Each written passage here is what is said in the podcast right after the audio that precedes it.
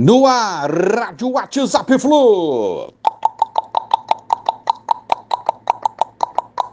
Bom dia, galeraça tricolor, 17 de junho de 2022. Reposições para o setor ofensivo.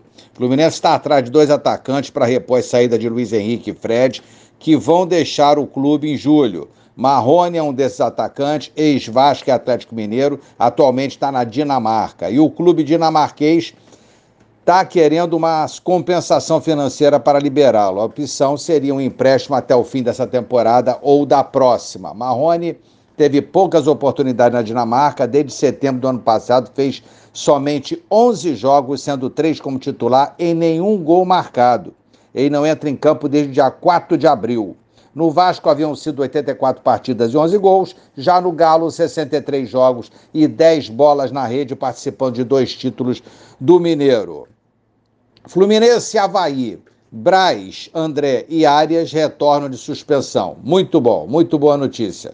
Pineida ainda na transição física, Cris Silva com uma leve entorse e Felipe Melo em recuperação física serão reavaliados hoje ou amanhã.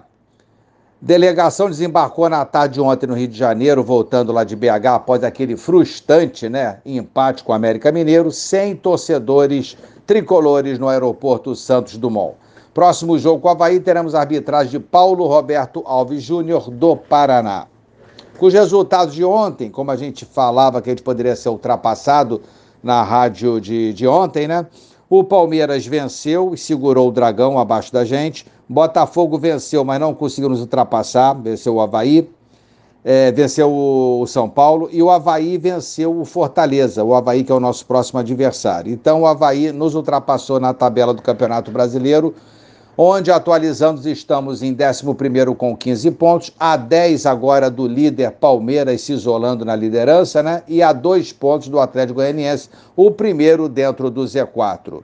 Temos que vencer o Havaí de qualquer jeito, Flusão. Vamos, Flu. Um abraço a todos. Valeu. Tchau, tchau.